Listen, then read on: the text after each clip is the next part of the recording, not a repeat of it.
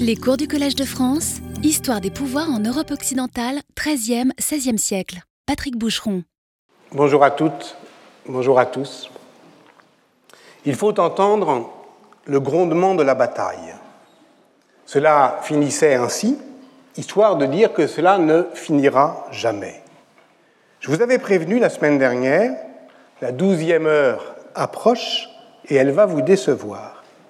Si la déception est bien l'horizon de tout enseignement, comme elle est d'ailleurs l'horizon de toute démocratie, à la fin on est toujours déçu, au moins vous ne serez pas déçu puisque vous savez que vous allez l'être. Je veux dire que la déception ne va pas vous décevoir. J'achève aujourd'hui le cours de cette année et avec lui ces deux ans d'enseignement sur la peste noire à l'issue de sept années de cours au Collège de France, cinq assis, deux debout, à l'issue desquels, en 2023, rideau, je ferai relâche. Vous comprendrez que dans ces conditions, je souhaite m'éviter la peine de tout conclure, même s'il ne vous a pas échappé que je ne cesse de le faire depuis plusieurs semaines de manière perlée, conclure.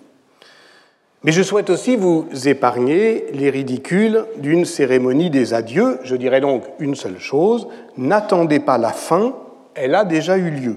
Tel est le seul dénouement possible, la révélation finale que tout était déjà dénoué. Un homme vient, on croit qu'il va dire le dernier mot, il n'a qu'une chose à dire, c'est que ce mot a déjà été prononcé et que s'il y a une parole à adresser, sans vous décevoir de votre déception, c'est l'épilogue d'un discours sans fin. On serait tenté d'y reconnaître un procédé littéraire dans euh, le rivage des Sirtes.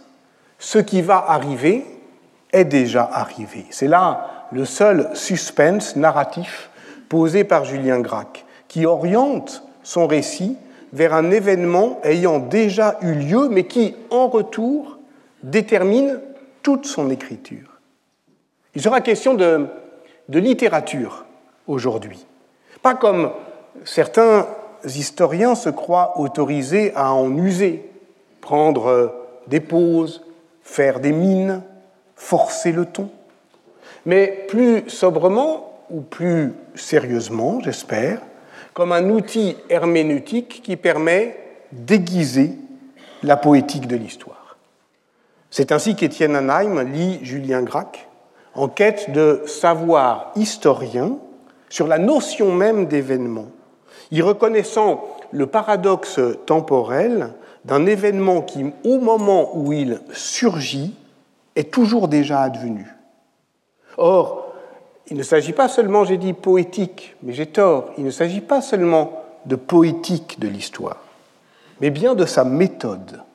Car cet effet de boucle, qu'on appelle la rétroaction, est précisément ce qui produit après coup des savoirs, des nouveaux savoirs. En l'occurrence, pour nous cette année et l'année précédente, sur la peste noire. Tous ces nouveaux savoirs d'une histoire euh, ouverte à ses possibles et à les, aux différentes disciplines des sciences de l'environnement, génétique, etc., tous ces nouveaux savoirs qui font que les femmes et les hommes du XIVe siècle souffraient d'un mal, je ne dis plus une maladie, je dis un mal, que notre science contemporaine ne cesse de reformuler, de requalifier, et donc d'une certaine manière de réinventer, sans transformer le passé, d'une certaine manière, il en ressaisit sa compréhension. Aller chercher la compréhension de tels paradoxes historiens dans la littérature, dans toutes les littératures, je veux dire sans préjuger de la dignité, du genre ou de la pertinence documentaire, nous l'avons fait d'abondance cette année et on peut continuer à le faire. Par exemple sur la question qui nous occupe depuis plusieurs semaines, quel est le tableau politique d'un monde d'après la peste et peut-on isoler parmi les nombreux facteurs de consécution, de conjonction qui l'ont fait tel qu'il est et non pas tel qu'il aurait pu être? Peut-on isoler dans tout cela un chemin causal propre à l'épidémie qui nous ferait dire ça et ça seulement, c'est parce que la peste et parce que la peste seulement? Sur cette question, plusieurs auteurs de science-fiction ou de dystopie proposent des expériences de pensée sous la forme d'hypothèses contrefactuelles. Dans un roman de Robert Silverberg, paru en 1967, Les portes du temps, tel est son titre, Les portes du temps renferment tous les mondes possibles, dont le nôtre. Et le jeune héros, Dan Beauchamp, part à, à leur recherche, mais lui vit dans un monde qui diffère d'une autre et qui en a différé depuis 1348 précisément. Parce que dans ce roman, la peste noire a ravagé euh, l'Europe euh, aux deux tiers, a épargné l'Empire ottoman. Alors les Turcs ont rencontré moins d'opposition à leur conquête de l'Ouest. Ils ont pris Constantinople, mais dès 1420, puis Vienne 1440, puis Paris 1460. C'est en turc que Shakespeare a écrit ses pièces. Et la seule manière d'échapper aux joues du sultan, c'est pour notre héros d'apprendre le nahuatl et d'embarquer pour les Hespérides. Entendez les Amériques, mais les Amériques où les empires incas et aztèques sont demeurés en place. En 2002, Kim Stanley Robinson radicalise cette uchronie en imaginant une situation épidémique où l'Europe aurait été dévastée, mais encore plus dramatiquement. Il s'agit de comme dans une hypothèse scientifique, de faire varier le curseur, et toujours par la peste noire. Et contrairement à la fiction de Silverberg, les grandes avancées scientifiques, techniques, économiques de la modernité ont bien eu lieu, mais déplacées à l'est, dans un monde multipolaire dominé par l'Inde moghole, les empires perses et chinois, et entrant donc ensuite en conflit avec l'Empire ottoman et euh, la Confédération des Iroquois.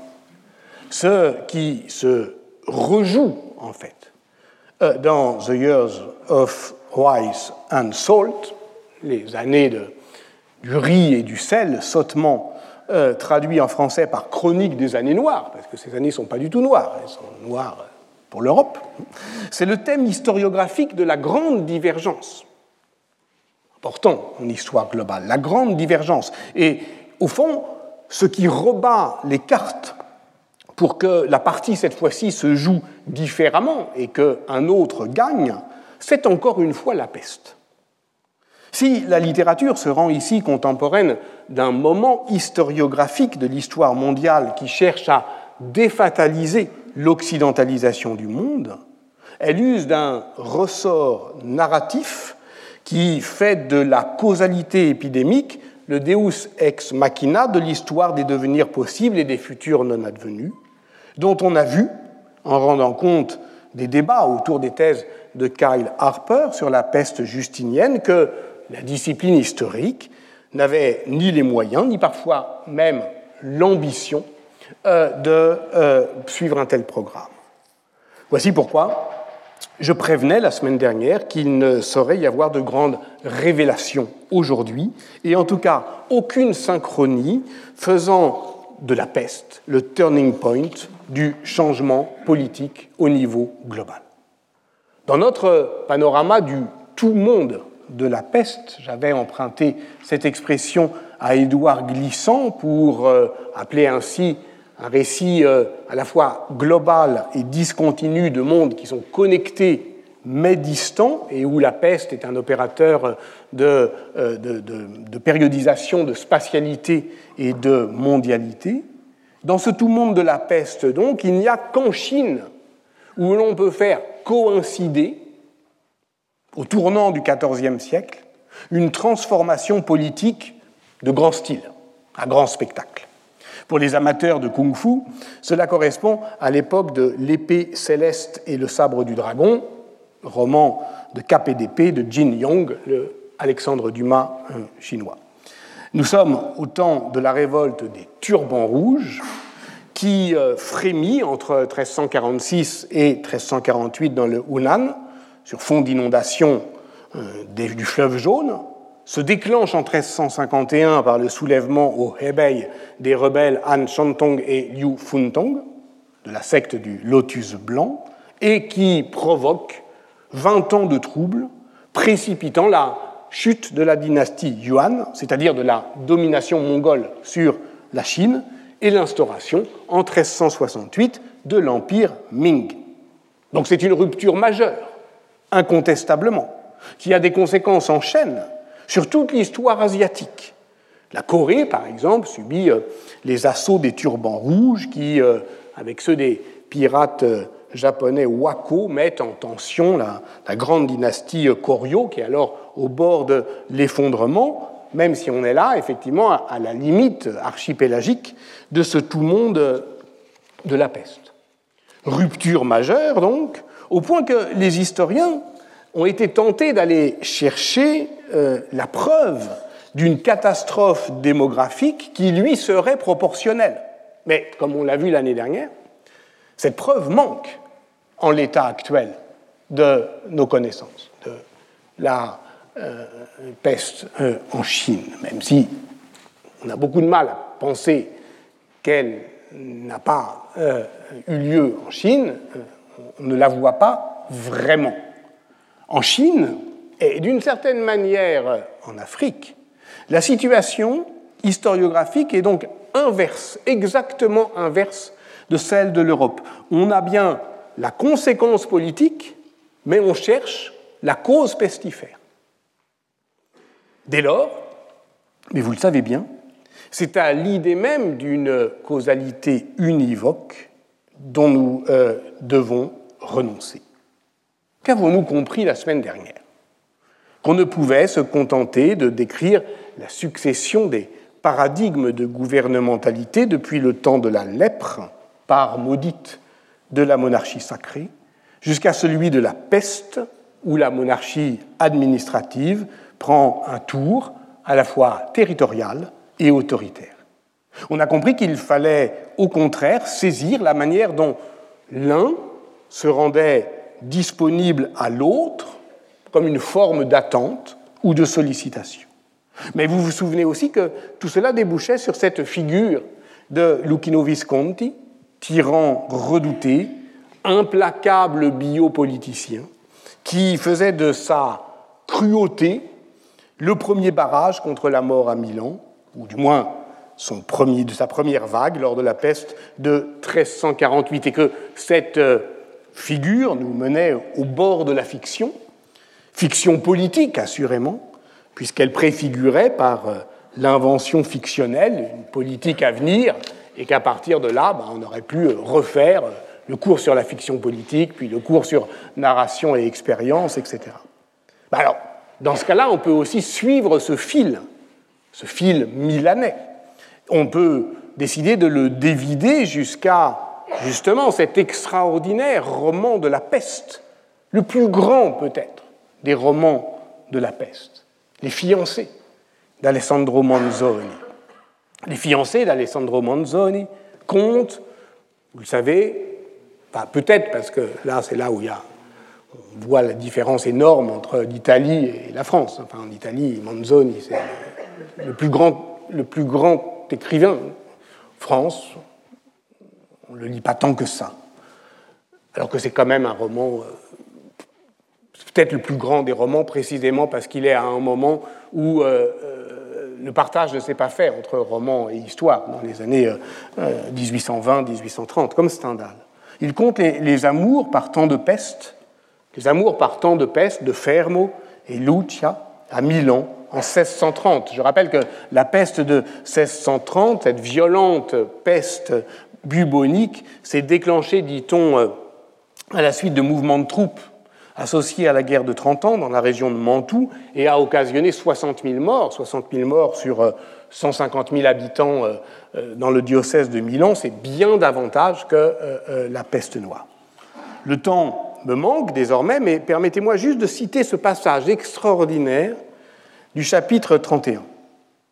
Au commencement, donc, point de peste absolument et en aucune façon, défense même d'en prononcer le nom, puis fièvre pestilente, On en admet l'idée par le biais d'un adjectif. Puis, non pas une vraie peste, ou plutôt oui, une peste, mais en un certain sens. Non, pas vraiment la peste, mais quelque chose à quoi l'on ne peut trouver un autre nom. À la fin, la peste, sans aucun doute, et sans contredit. Mais déjà s'y est adjointe une autre idée, celle du bénéfice, du maléfice, laquelle altère et trouble l'idée qu'exprime ce mot que l'on ne peut plus repousser.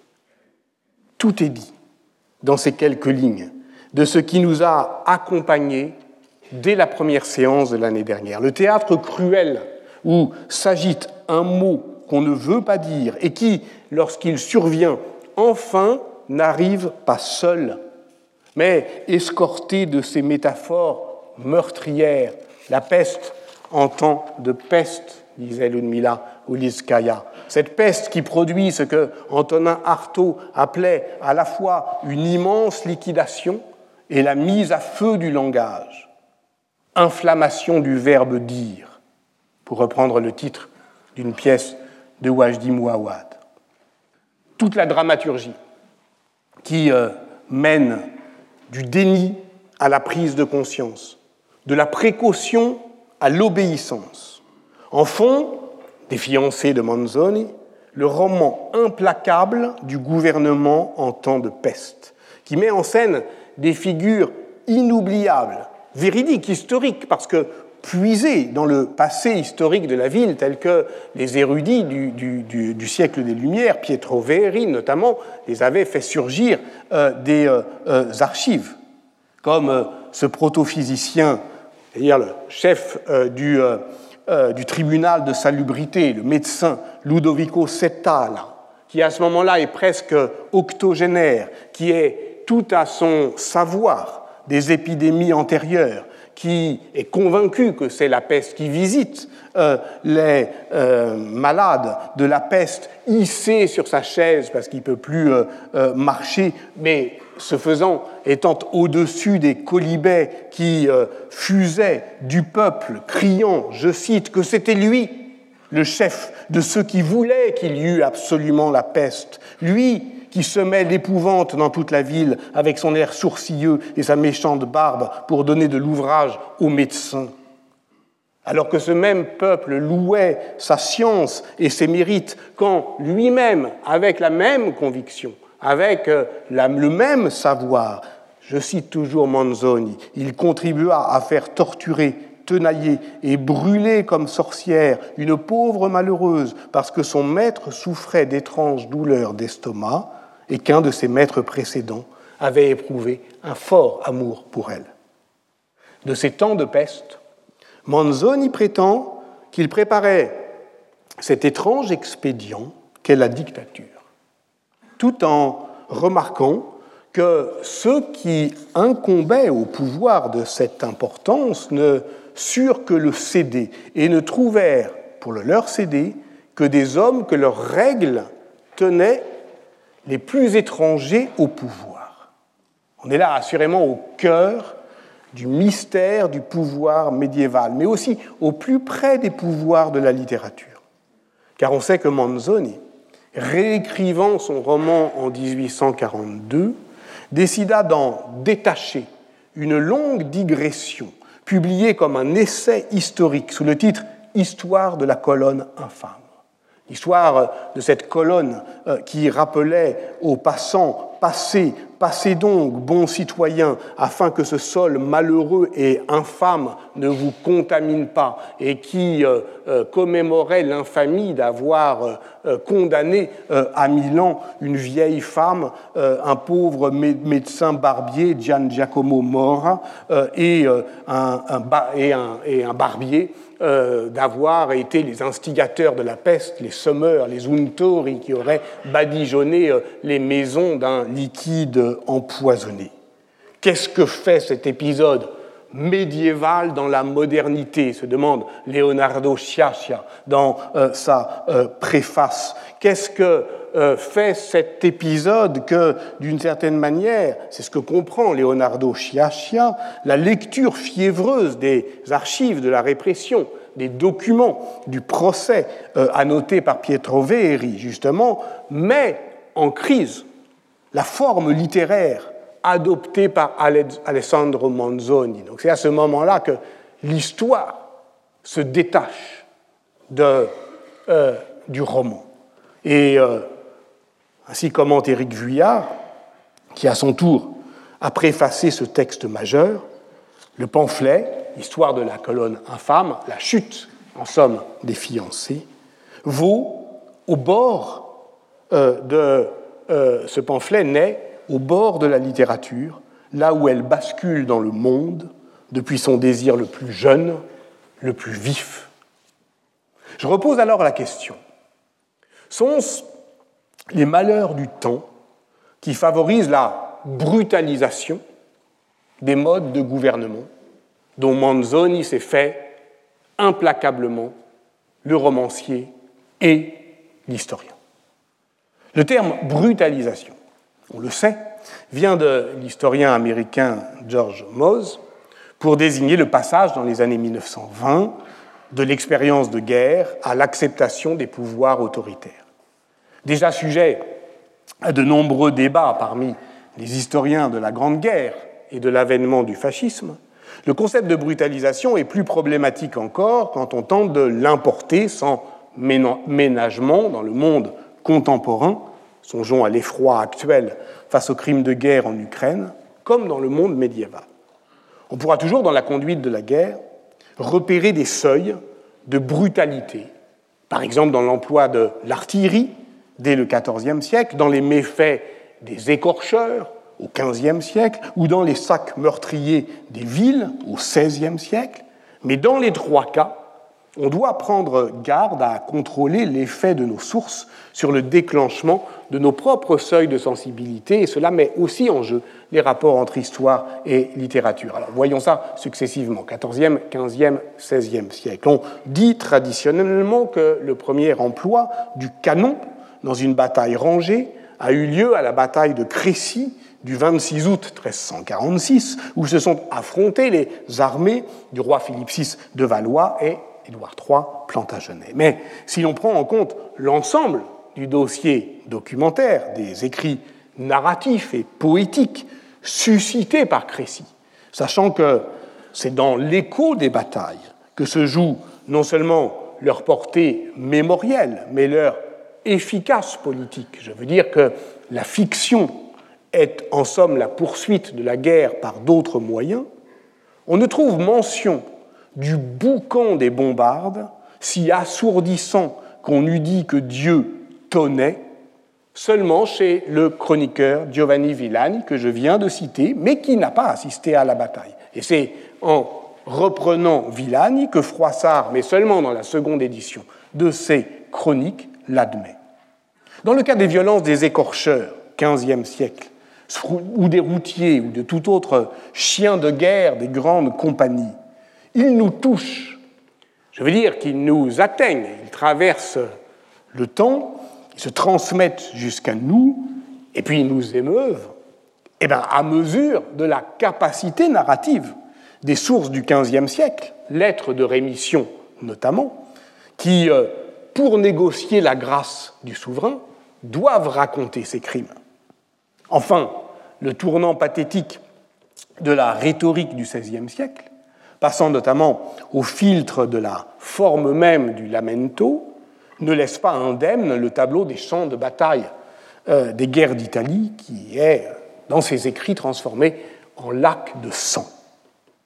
Il ne s'agit évidemment pas de récuser le témoignage des malheurs du temps en prétextant de leur littérarité, mais d'articuler au contraire mise en écriture et historicité.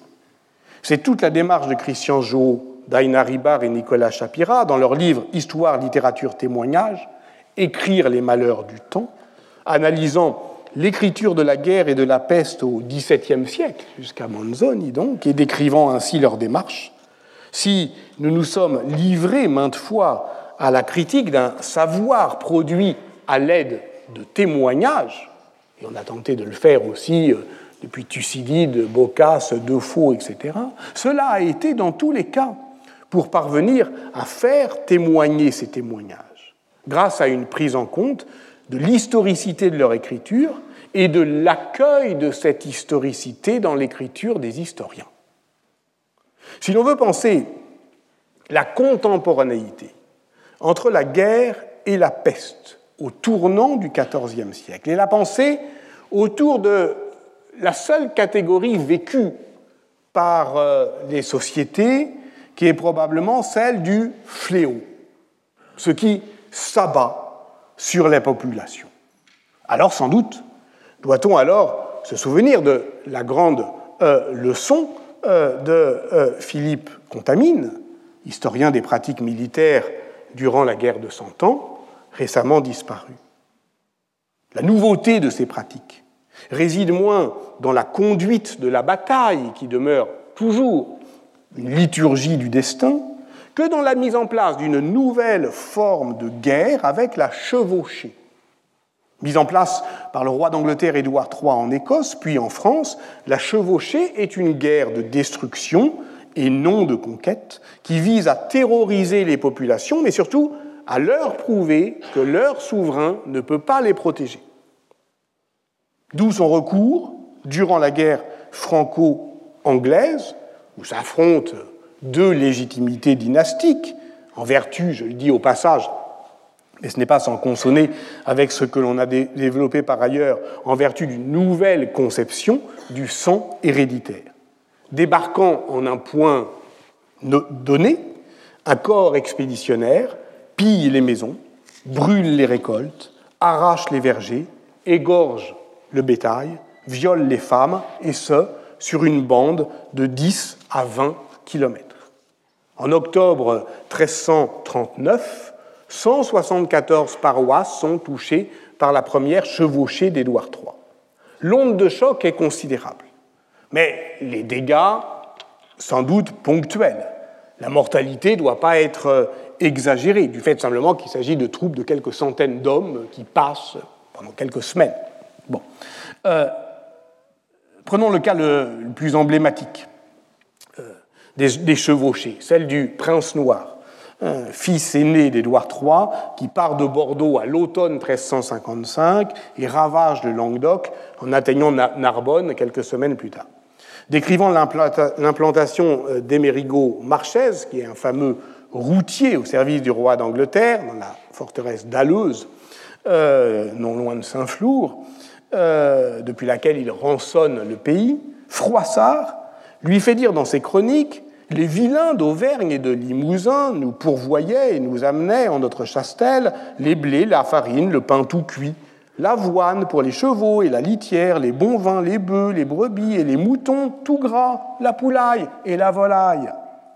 On croirait lire euh, euh, une description du prélèvement seigneurial chez un historien marxiste. Et de fait, dans euh, Crise du féodalisme, Guy Bois a bien montré que la baisse des revenus seigneuriaux amenait au XIVe siècle la noblesse à chercher dans l'exercice de la guerre d'autres sources de profit. Et si la guerre devient permanente, c'est pour apporter une réponse permanente à cette crise des euh, revenus seigneuriaux. Tiens, d'ailleurs, je viens de citer Froissart, et l'on peut euh, s'étonner de ne voir apparaître euh, que maintenant l'une des sources narratives essentielles de l'histoire du XIVe siècle. C'est que ce qu'il dit de la peste dans les quatre livres de ses chroniques tient en une seule phrase. En ce temps, par tout le monde généralement, une maladie qu'on clame épidémie courait, dont bien la tierce partie du monde mourut. Rien de plus. Le mal est universel, mais il n'est qu'une circonstance, nullement un événement. On peut dire au temps de la peste, pour euh, utiliser un repère chronologique, comme on utiliserait une festivité royale. Ainsi, chez le chanoine de Liège, Jean le Bel, dont Froissart est toujours très proche, l'an de grâce 1349 commença la maladie de la bosse que les physiciens appellent épidémie, et s'y couronna le roi des Romains, Messire Charles de Bohême. C'est à cette hauteur-là que s'écrit l'histoire des hommes. Tout a sa passion pour chanter la guerre des grands, dans la veine épique de cette poétique du génocide joyeux, selon l'expression de Jean-Charles Payan, qui trouve sa, sa source dans euh, euh, la chanson de Roland. C'est ça l'histoire. C'est le, génocide joyeux des grands qui euh, dévastent les pays et qui se battent joliment. Froissart, quand passe le mal, un autre mal regarde ailleurs. Il s'agit bien alors du mal qu'on ne peut pas dire?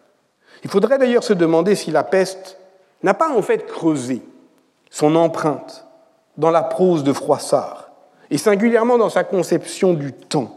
En relisant euh, le beau livre de Michel Zinc, Froissart et le temps, d'ailleurs tiré d'une de ses années de cours au Collège de France. Si l'avènement de la chevalerie auquel Froissart a cru assister a pu lui faire croire que le rêve romanesque se réalisait dans l'histoire.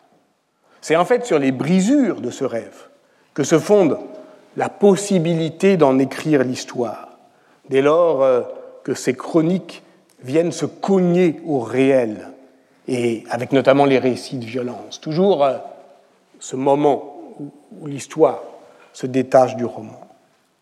Mais restons encore quelque temps chez Froissart. Son récit fameux de la violence de la jacquerie, avec des scènes terribles, effrayantes, presque incroyables, de brutalité, justement, de cannibalisme, etc., a pu exciter l'imagination des historiens, en rendant crédible le tableau d'un déchaînement brutal de haine et de violence criminelle dans le monde d'après la peste.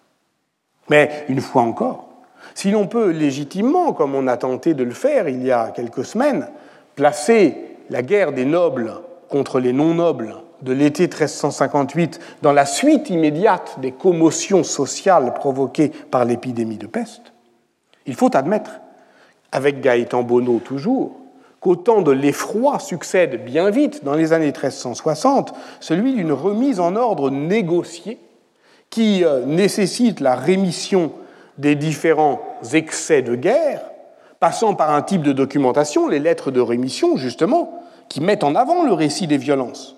Mais celles-ci sont largement alors le fait de la vengeance nobiliaire contre les révoltés. Or, cette vengeance peut être assurément féroce, mais elle s'inscrit dans le cadre anthropologique ordinaire de la résolution des conflits. Rien en tout cas, une fois de plus, qui ne vienne accréditer la thèse de la brutalisation. On serait d'ailleurs bien en peine de définir les mutations d'État qui affectent les régimes politiques européens de la seconde moitié du XIVe siècle de manière univoque.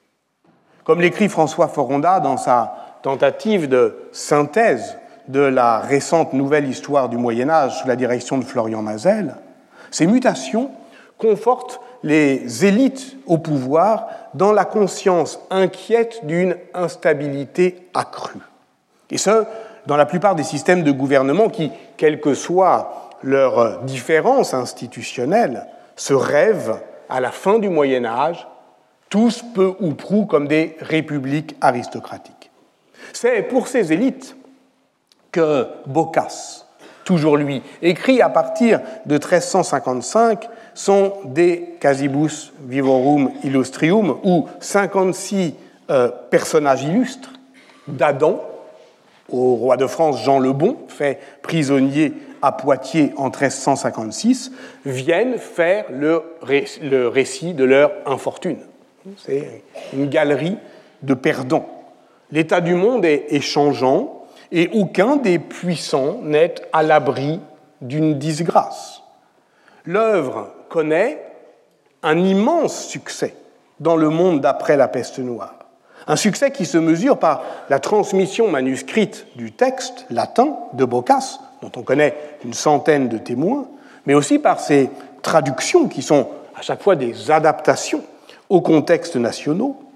La Caïda des Principes de Pedro López de Ayala en 1393, le cas des nobles hommes et femmes de Laurent de Premier Fait en 1400, le Fall of Princes de John Lydgate en 1433, à un moment où l'on peut aussi lire en anglais, sur le même principe bocassien de la galerie des, losers, le conte euh, de, euh, du moine de Chaucer qui décrit un cycle d'infortune où effectivement euh, les puissants disgraciés viennent faire parade de l'injustice du sort. Si cette littérature politique est si bien adaptée aux angoisses des élites dans la seconde moitié du XIVe siècle, c'est parce que celles-ci sont sans doute installées entre deux sentiments contradictoires, la peur de la tyrannie et le désir de réforme. De la première, on a beaucoup parlé en Italie, mais elle affecte également bah, la péninsule ibérique, comme l'a montré François Foronda, en mettant en avant le tournant criminel du règne de Pierre Ier, des assassins de l'équilibre du pouvoir entre privauté, gouvernement et souveraineté, pour reprendre le titre de son livre paru en 2020. Ça concerne la Castille, ce cycle de meurtres euh, fratricides et de violences politiques, mais pas seulement, ça n'épargne pas le, le, royaume de France. Jean le Bon n'a de cesse de semer le trouble dans la noblesse, avec l'exécution sommaire du connétable II en 1351, des seigneurs normands en 1356. Mais les années suivantes sont également celles de la réactivation politique de cette vieille aspiration à la réformation, mot valise du vocabulaire politique médiéval, qui prétend garantir la préservation d'un système social par la proclamation de sa nécessaire transformation, selon le principe gatopardien du, du guépard de Lampedusa, bien connu, il faut que quelque chose change pour que rien ne change. Ce quelque chose, ça peut être l'ordonnance castillane d'Alcalá de Henares en 1348, la Majestas Carolina en Bohême en 1355, ou la Bulle d'or de 1356 dans l'Empire, dont euh, Pierre Monet a montré qu'elle équilibre et contractualise par l'élection impériale un système politique qui tente à se donner comme constitution. Sans doute ne peut-on pas tout à fait dire de même de la grande ordonnance de réforme du royaume de France de 1357, sauf à considérer qu'elle ouvre une série juridique qui, jusqu'à l'ordonnance cabochienne de 1413, oppose un monde de textes à la tendance du pouvoir royal à pencher toujours davantage vers la pleine puissance. Donc, je dirais que le monde d'après la peste est en somme le contraire de celui de Margaret Thatcher, il y a une alternative.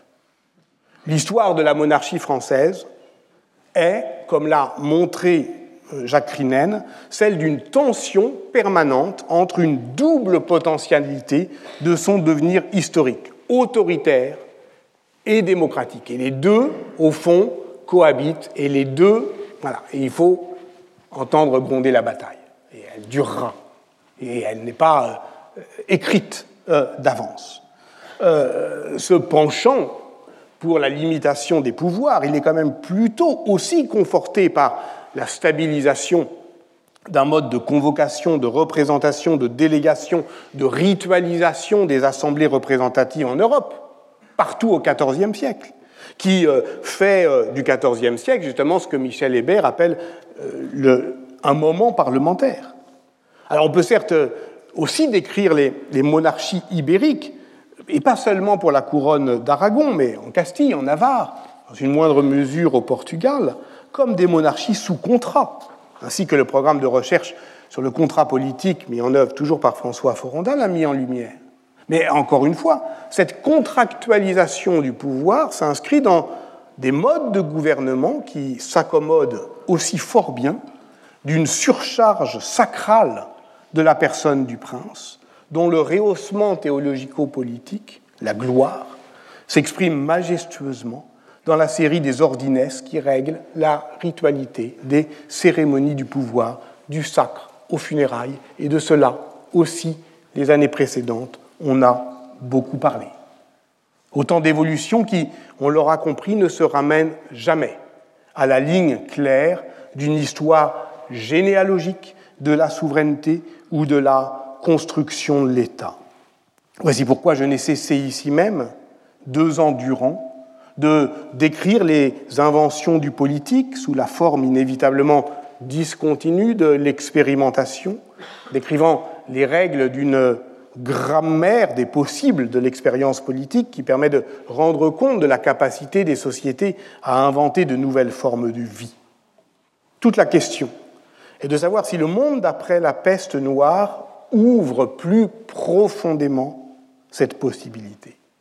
Un monde où le vide commence à se creuser, pour reprendre le sésame que j'avais décidé d'emporter avec moi après le cours de la semaine dernière.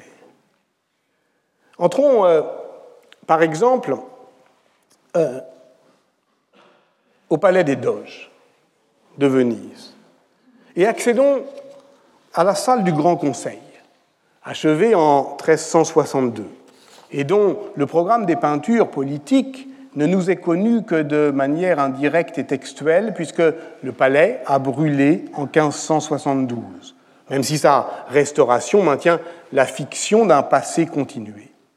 La galerie des portraits des doges dans les parties hautes de cette salle majestueuse exprime pareillement la pérennité de l'État, le doge étant, on le sait, ce prince républicain que les Vénitiens ornent d'or cerne à la fois d'une aura de gloire et d'une méfiance ininterrompue pour en faire l'incarnation de la conservation de l'État, dans un régime qui croit avoir conquis la durée et neutralisé par avance ainsi le jeu des factions.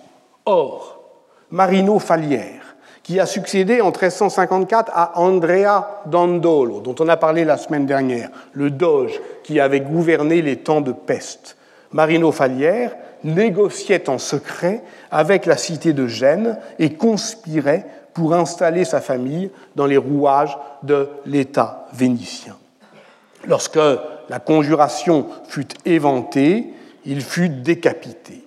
Et cette tentative de prise de pouvoir personnel, eh ben, elle peut aussi évidemment s'inscrire dans le contexte criminel de l'immédiate après-guerre et de cette tentation d'un pouvoir euh, autoritaire. Elle n'en infléchit pourtant pas moins la tendance fondamentale à la limitation du pouvoir dogal par les efforts paradoxaux de sa ritualisation. Et c'est ainsi que Marino Falière, quoique condamné, quoique décapité, trouve une place dans l'immense frise de tous les doges de Venise depuis euh, euh, le 7e siècle. C'est le 55e. Et c'est très exactement cela qui est donné à voir dans la galerie des portraits des Doges, celui de Marino Falière, après Andrea Dandolo, 55e Doge de Venise, ne brise pas la lignée, il l'interrompt pour la relancer, avec son portrait qui n'est pas ôté, mais voilé, le visage voilé de noir, avec euh, l'inscription Hic est locus. Là est le lieu de Ser Marino Falieri, décapité pour ses crimes. Ben voilà, voilà l'empreinte de la peste, sur une longue frise, comme euh, une chronologie ensemble. L'empreinte de la peste, c'est ce manque auquel on ne cesse de revenir, ce voile, ce deuil noir, lieu noir, locus, où le temps manque à lui-même, où manquent les morts, où manquent les mots. Ceux qui sont morts nous manquent et nous manquons toujours de mots pour le dire. Ou plutôt non, les mots ne manquent pas, mais nous les manquons. Et si nous voulons avoir une chance de ne pas toujours les manquer, alors il faut admettre que la littérature ne doit pas hausser la voix, mais tout au contraire, se pencher sur les détails. Cet aveu de faiblesse euh, ayant donné lieu au séminaire organisé ici même avec Romain Bertrand en 2019 qui s'appelait Faute de mots. Alors il faut continuer, y retourner pour euh, contourner le manque. Je suis retourné au Palazzo Pubblico. Ainsi écrit Isham Matar architecte et écrivain d'origine libyenne, dans son très beau livre Un mois à Sienne, qui nous fait partager l'aventure de son regard frôlant la peinture siennoise. Son livre euh, m'a touché, car durant ces dernières années, et particulièrement ces deux années où l'on ne voyageait pas, je suis moi aussi beaucoup retourné en imagination dans la salle de la paix du palais communal où Ambrogio Lorenzetti avait peint à fresque en 1338 une peur, une peur politique dont il ne pouvait savoir qu'elle allait se convertir dix ans plus tard pour lui en un mal qui allait le tuer. Hicham Matar est retourné au Palazzo Pubblico, non pour voir euh, la fresque euh, de Lorenzetti, mais celle que Taddeo di Bartolo peignit dans la chapelle attenante au début du XVe siècle, en quête de cette ombre, cette ombre qui s'est abattue sur le monde. Certain que la peste a réorienté les manières de sentir et de penser, et que, je cite encore Hicham Matar, l'art suéciennois a connu à cette époque une totale conversion.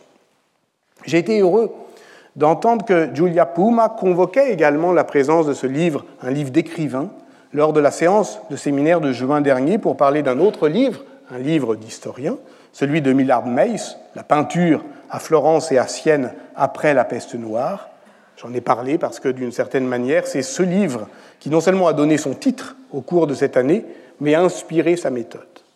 Elle avait remarqué comment Hicham Matar cherchait également dans la peinture à comprendre comment, à la faveur de l'épidémie, le monde cultivé changeait d'aspect.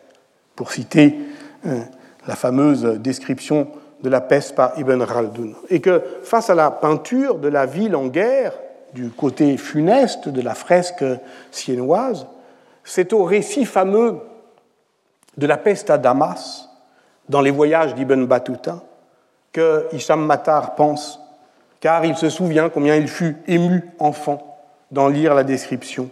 Je cite Couché dans ma chambre, je n'arrêtais pas de penser aux habitants entassés dans la grande mosquée, tout à leur prière silencieuse.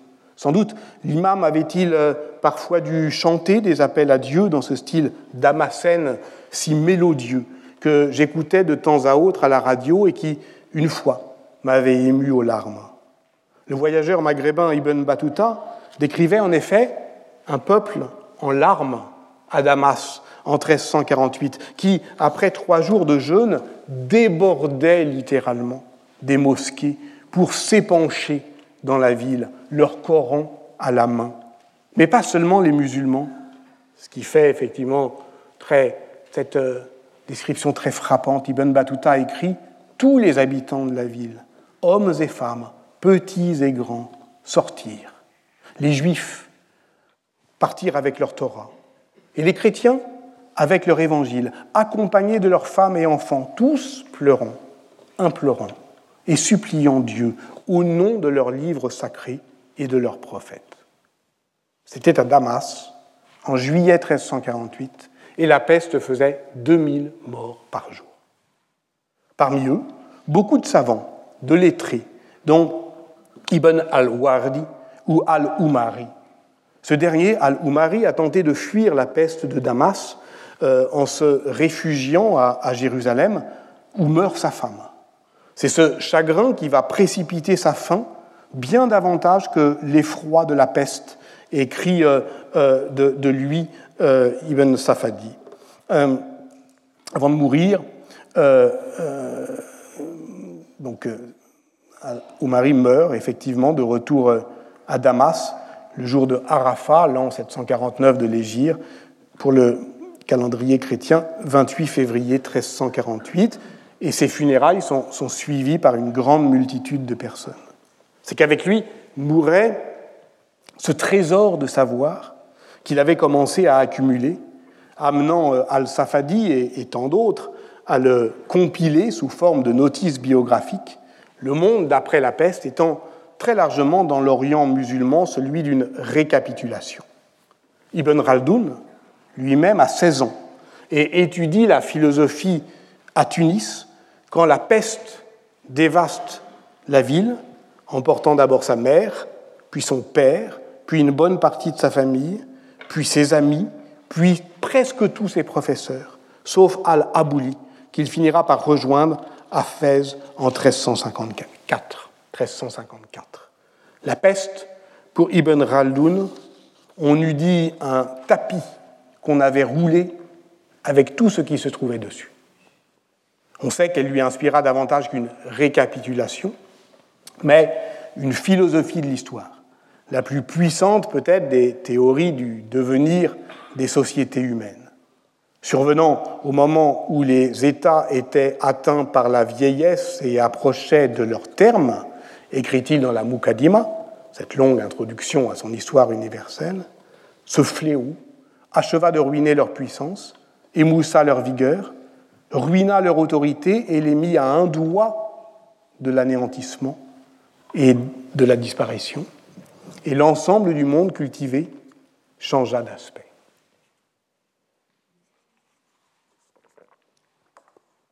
Bon, normalement, ça ne se passe pas comme ça un cours d'histoire. Hein. Je le dis euh, pour la seconde 3 du lycée Camille Pissarro de Pontoise, qui nous fait l'honneur de sa présence, que je salue, ainsi que leur enseignante Christine Guimonet.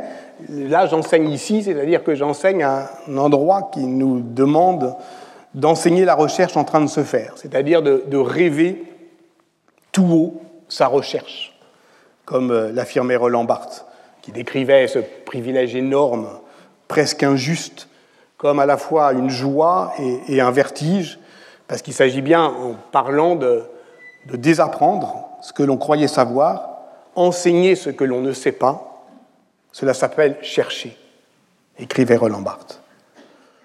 je pourrais citer plein d'autres. Pierre Bourdieu euh, le disait aussi à sa façon. Il disait euh, faire une leçon, c'est se parer, dans tous les sens du terme.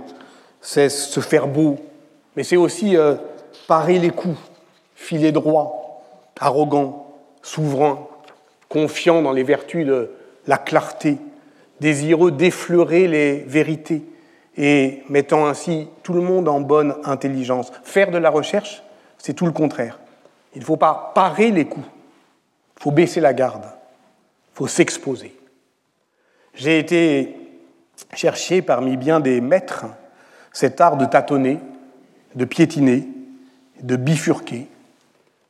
Tous ceux que je cite sans cesse, toutes celles qui sont parfois trop importantes pour être citées.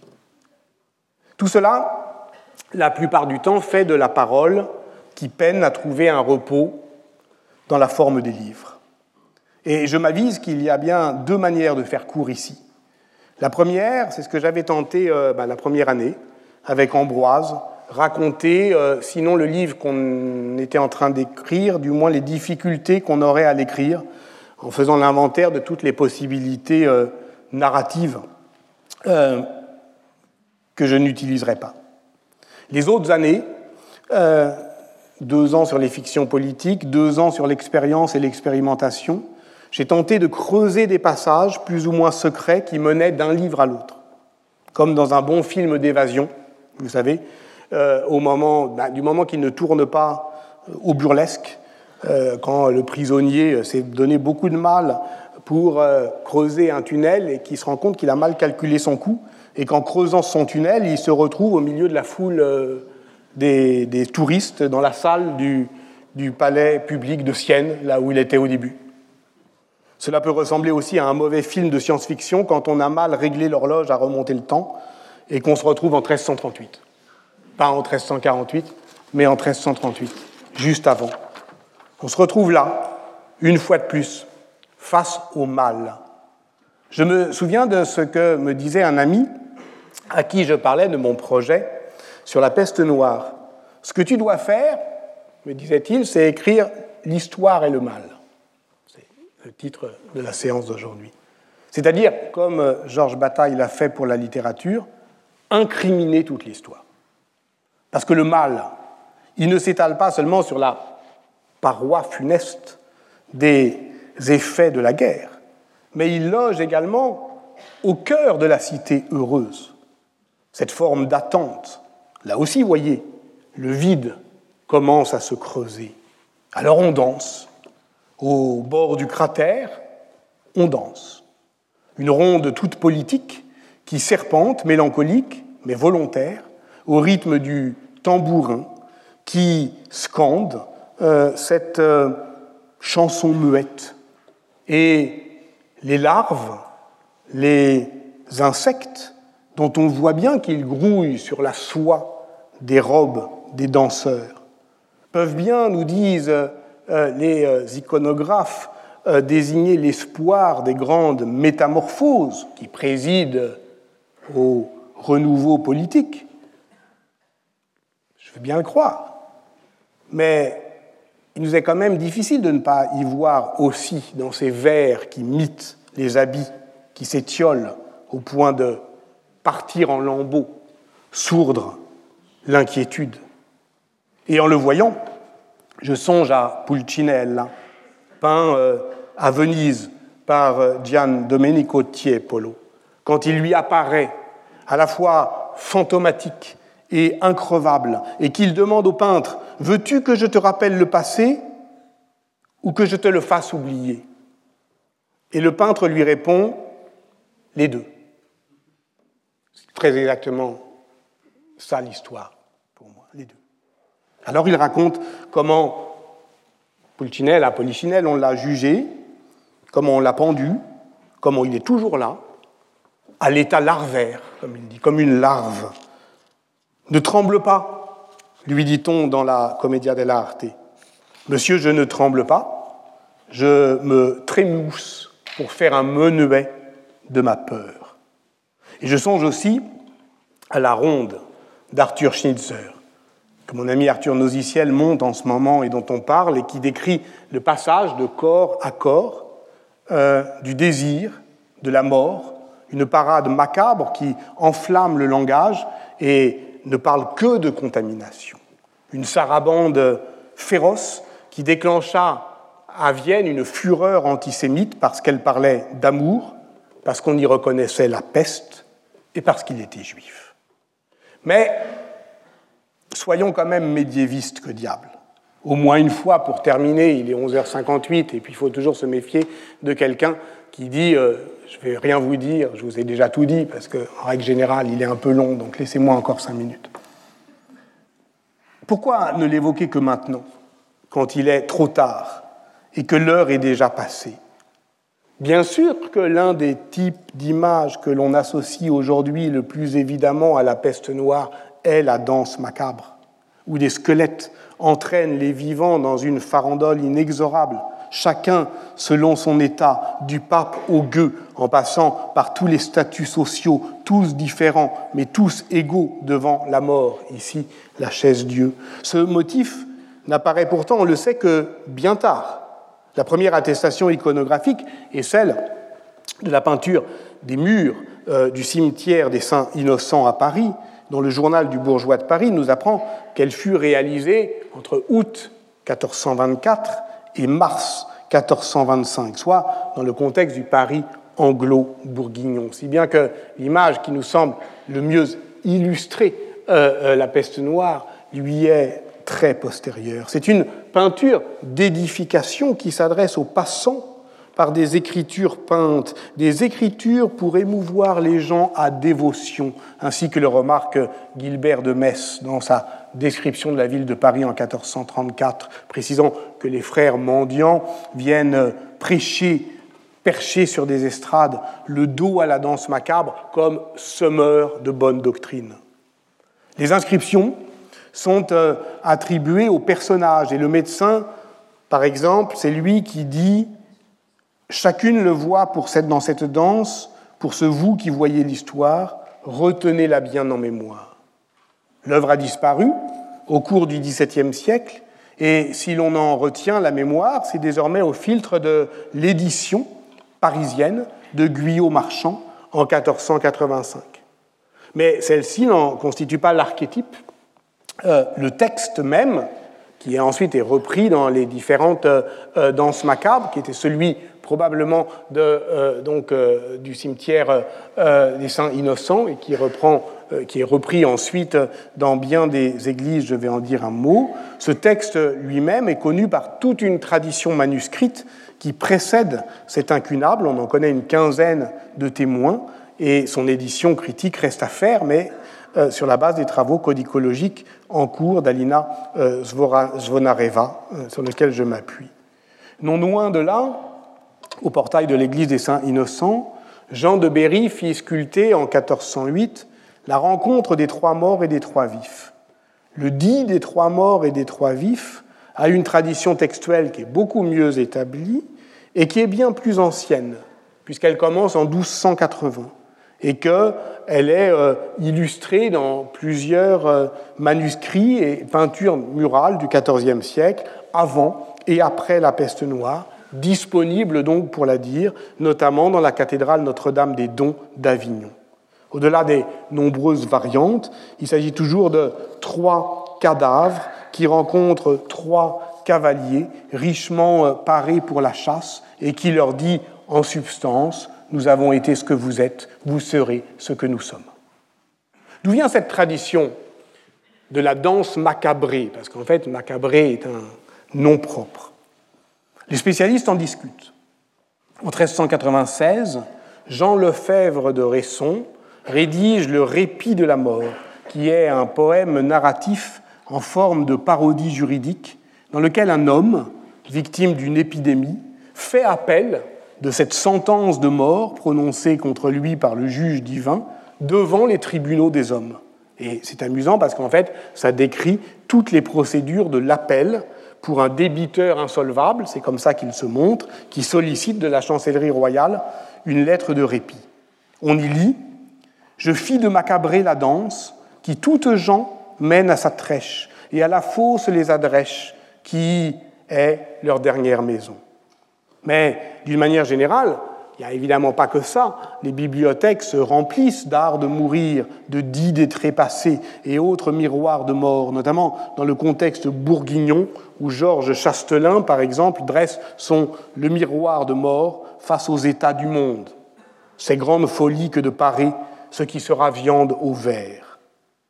Le cimetière des saints innocents apparaît en tout cas comme la matrice visuelle d'un motif iconographique qui se déploie dans plusieurs décors peints d'églises, à commencer par la clôture du chœur de l'abbaye de Chaise-Dieu dans les années 1430, euh, je vous l'ai fait voir, puis dans plusieurs églises de Strasbourg, la Ferté-Loupière, en passant par différentes petites églises bretonnes, euh, Kermas-Kleden ou Kermaria an Iskit, ainsi que l'ont établi les travaux de Ilona Unskolas. Je vous laisse en compagnie de cette euh, dernière dans la petite commune de Ploua, Côte d'Armor, où l'artiste euh, anonyme, sans doute entre 1488 et 1501, et reprenant en tout cas le texte publié par Guyot Marchand, donne une vision saisissante de ce défilé fantomatique où chaque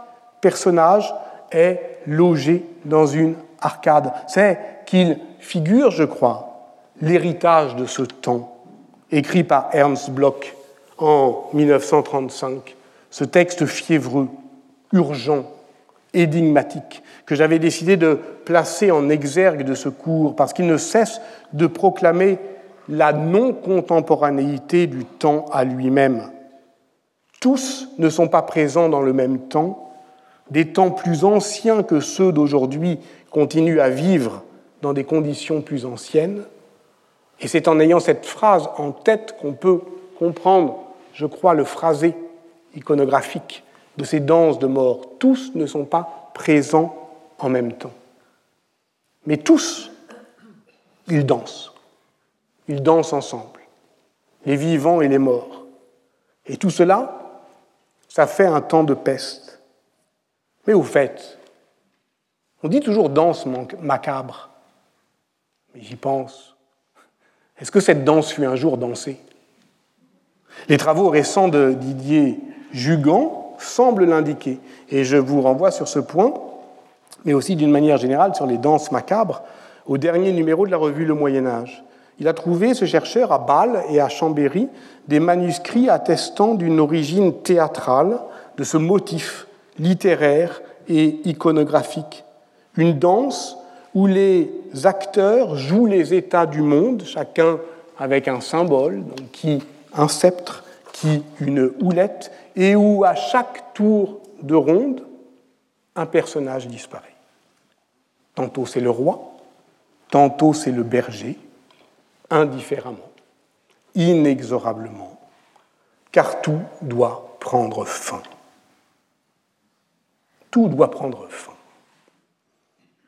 J'avais placé au seuil de La Trace et Laura, le seul livre, je l'ai dit, issu directement de mon enseignement au Collège de France. Mais bon, maintenant j'arrête et puis je vais essayer de faire quelque chose avec ça. Je vais lire Les Nuits de la peste de Pamuk, puisqu'il dit que c'est à la fois un livre, un roman historique et un livre d'une histoire qui échappe au roman.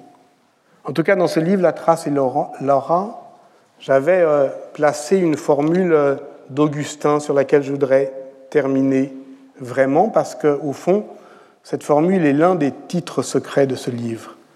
Non vacant tempora. Le temps ne chôme pas. Il n'y a pas, il n'y a jamais de vacances du temps.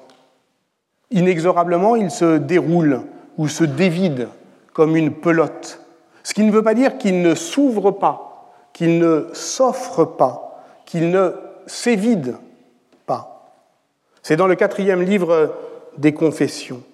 Non vacam tempora, nec ociose volvuntur per sensus nostros. Le temps ne chôme pas, et nos sentiments portent la trace de son cours. Et Augustin poursuit Faciunti in animo mira opera, il fait dans notre âme de merveilleux travaux. Lecteur in extremis d'Augustin dans les aveux de la chair, Michel Foucault fut le penseur de ces discontinuités de l'histoire, laissées non pas au creux de nos âmes, mais au pli de nos corps, nos corps désirants, discontinuité dont s'empare le pouvoir. C'est dans le quatrième livre des Confessions, ai-je dit, au chapitre 8, où Augustin observe sa douleur qui lentement diminue avec le temps, comme une mer qui se retire et laisse sur le rivage ses merveilleux travaux. C'est l'histoire du deuil par laquelle on avait commencé, par laquelle j'achève. Cette peine est celle de la mort d'un ami. Il avait décrit son cœur ténébreux, le voile noir qui tombe, le noir qui tombe. Tout ce que je voyais n'était plus que mort. Le désir de fuir au bord de la folie, puis les larmes qui lavent peu à peu sa peine et assagissent sa violence.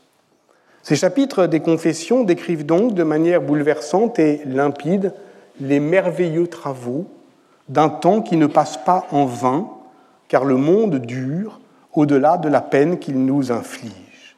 Et ce travail d'un temps qui ne chôme pas creuse en nous le lit de ces sinuosités. C'est évidemment celui du deuil, sous le signe duquel j'avais placé mon premier cours l'année dernière, et qu'il me faut bien euh, rejoindre aujourd'hui. Dans un magnifique article paru en 1962 sous le titre Notes sur l'être et le temps chez Saint Augustin, Étienne Gilson propose un commentaire surprenant de cette formule non vacante tempora. Et c'est là-dessus que je voudrais tout à fait terminer. Je vous lis et je m'en vais. Si Augustin fut bien tourmenté par le mal, le mal n'est rien d'autre que le nom de cette fatale inclusion du néant dans l'être. Étienne Gilson le dit simplement, magnifiquement. L'homme assoiffé de repos voudrait retenir ce qu'il aime et que le temps ne cesse de lui enlever avant de l'emporter lui-même. Pour Augustin, seule la permanence immuable de l'éternité saura résoudre le problème. Mais avant, on fait quoi? Et comment on accepte qu'on puisse être apaisé en acceptant l'idée que la partie disparaît dans le tout Comment on s'en fait une idée? Gilson répond ben, l'écoute d'un poème nous en donne comme l'avant-goût. Écoutez, lorsque, et c'est un peu comme ça aussi, c'est ce même phrasé, lorsque nous lisons un poème ou que nous l'entendons lire, qui de nous voudrait arrêter la syllabe qui passe et l'empêcher ainsi de périr? C'est tout le contraire qui arrive. Nous pressons la syllabe de passer pour entendre le mot, et les mots de passé pour comprendre la phrase, et les phrases de passé pour comprendre le poème dont la beauté nous ravit. Cette beauté pourtant, de la mort de combien de syllabes n'est-elle pas faite? Ainsi du monde qui dure, car le temps passe, oui, mais il ne passe pas en vain. Non vacant tempora, nec ociose volvuntur per sensus nostros. Je vous remercie. À plus tard. Retrouvez tous les contenus du Collège de France sur www.colège-2-france.fr.